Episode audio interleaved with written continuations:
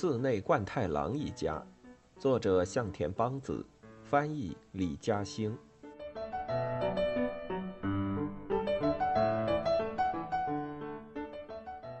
晚饭时候，家里只要有一个人没到齐，贯太郎便会大发雷霆。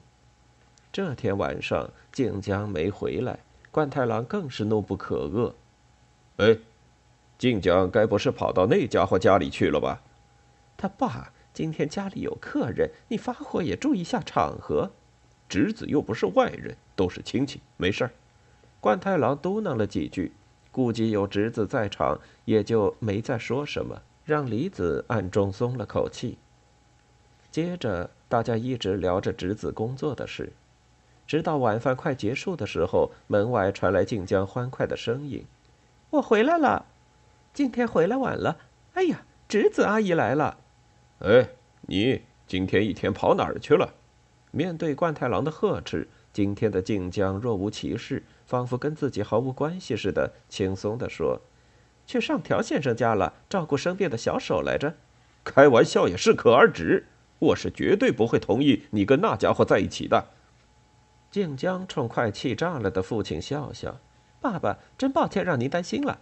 我决定了，从今往后不再跟上条先生交往了。”静江毫不在意众人惊讶的目光，用轻松的语调继续说：“我突然发觉自己傻透了，自己的孩子养育起来已经够难的了，更何况是别人的孩子。今天照顾小手的时候，我终于彻底想明白了，与其勉强维持到将来哭着悔之不及，倒不如现在早早放弃，还能给大家少添点麻烦。”小静，你跟上条吵架了吗？不。这是我冷静思考后做出的决定。哼，自己一个人在那滔滔不绝，都是胡话。冠太郎似乎有些失望似的自言自语：“肚子饿了，我吃饭了哟。”静江开始大口大口的吃起来。嗯，莴苣似乎没洗干净呢，好像有东西。静江端着色拉盘站起来，美代子赶忙上前说：“我来吧。”说着便伸手想接过来。静江却推开他的手，径自往厨房去了。一直沉默旁观的周平见状，赶紧跟了过去。水龙头哗哗的开着，静静口洗着莴苣叶，后背不断抽动着。姐姐，静江没有回头，只是把色拉盘递给身后的周平，然后用冷水洗了洗脸。寺内家的晚饭往往一吃就是两个小时，吃饭时候不要说话。一旦有事，关太郎肯定操着大嗓门如此呵斥别人。但家里最能吃也最能大呼小叫的，恰恰就是他自己。饭桌上的小摩擦也是家常便饭，时不时的还会发展到需要关太郎动用武力解决。这样七七八八的事情下来，往往晚饭就吃成了马拉松。而且吃完了饭还不算完，如果有谁放下筷子就起身要走，冠太郎必定会勃然变色，大声教训别人。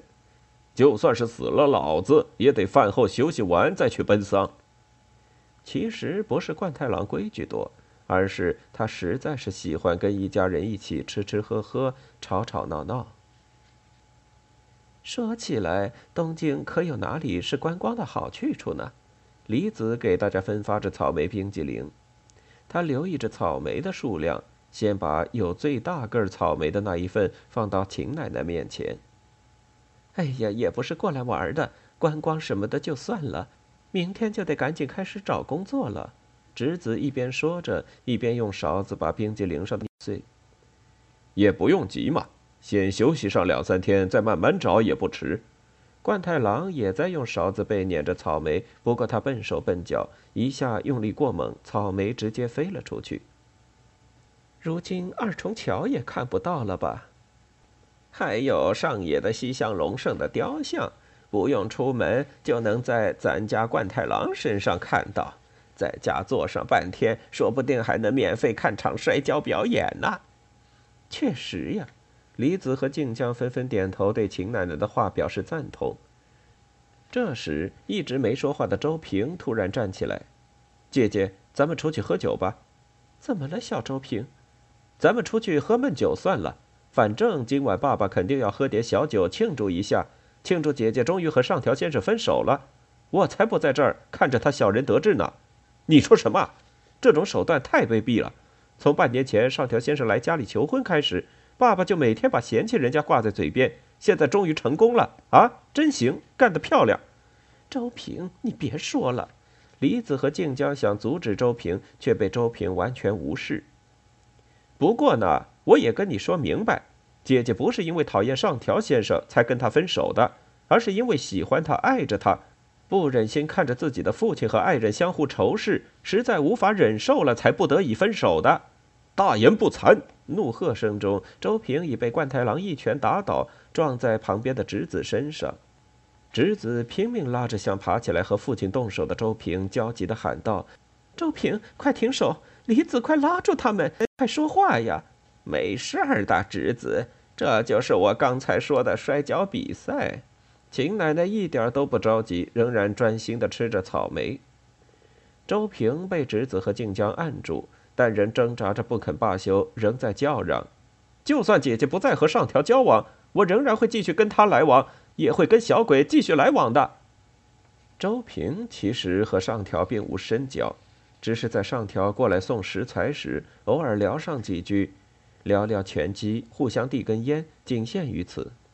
但是周平对上条印象很好，可能因为上条是姐姐的意中人，周平也跟着爱屋及乌了。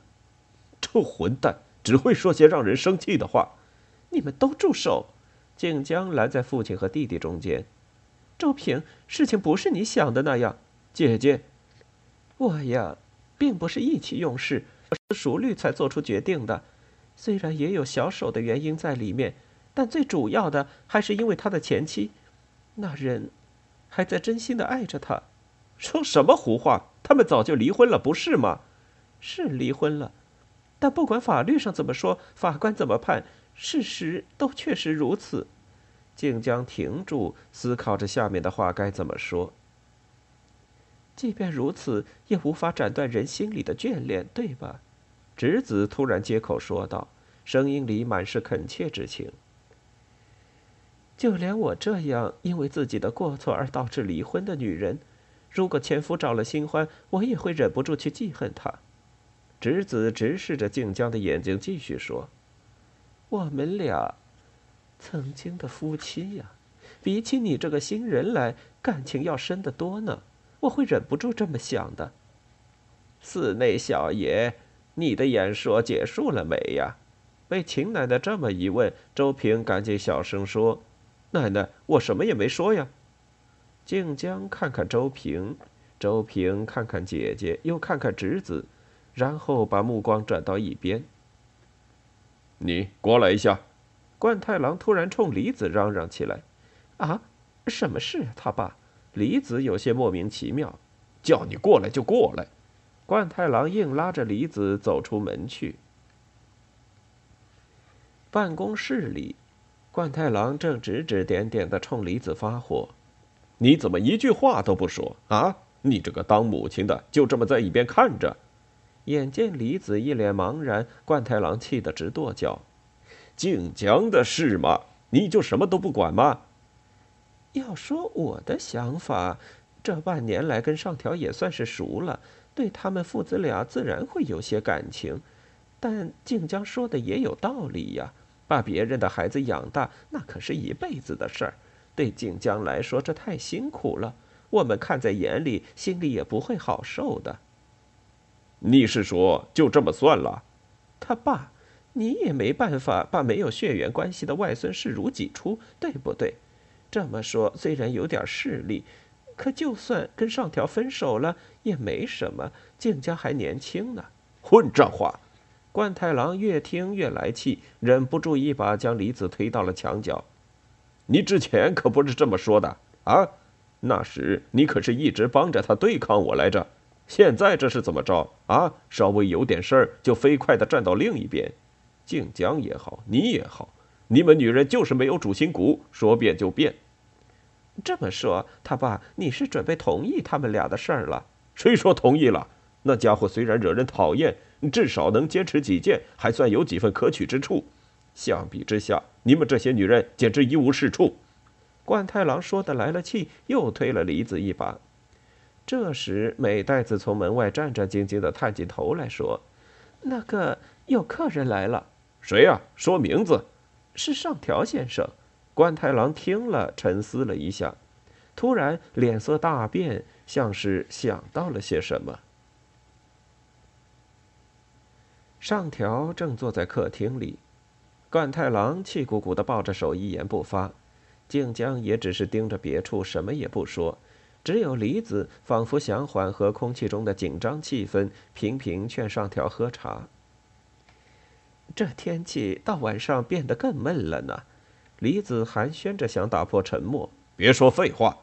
他爸寒暄一下天气有什么嘛？你给我闭嘴！冠太郎再次呵斥李子。这时，上条突然开口了：“寺内先生，我再次请求您允许我和静江结婚。”冠太郎刚要开口，静江突然抢先说道：“请等一等。”他不让冠太郎说话。“爸，让我来说。”“父母在场，哪有你说话的份？”“但是爸爸，没你老子生你养你，你这会儿在哪儿都不知道呢，别在那儿自以为是。”他爸说什么话呢？就连对冠太郎的脾气已经习以为常的梨子都被他这番话惊呆了。上条先生，我拒绝。静江直视着上条的眼睛说道：“上条先生，承蒙您特地过来，但我还是要拒绝。我没有信心，觉得我们就算结了婚，也没有把握能够好好生活下去。今天是我冒昧了，实在抱歉。”上条向静江低头致歉。接着转向冠太郎，两手撑地，低头拜托：“寺内先生，请您答应我，拜托了。又不是我父亲要嫁给你，我都跟你说了，我不愿意。”静江小姐，上条突然大叫一声，声音仿佛是从牙缝里挤出来的，充满愤怒。静江突然呵呵的笑了：“上条先生也是个笨蛋呢，就算是二婚，世界上这么多好女孩，偏偏挑个瘸子。”还不如随便找一个呢！混账！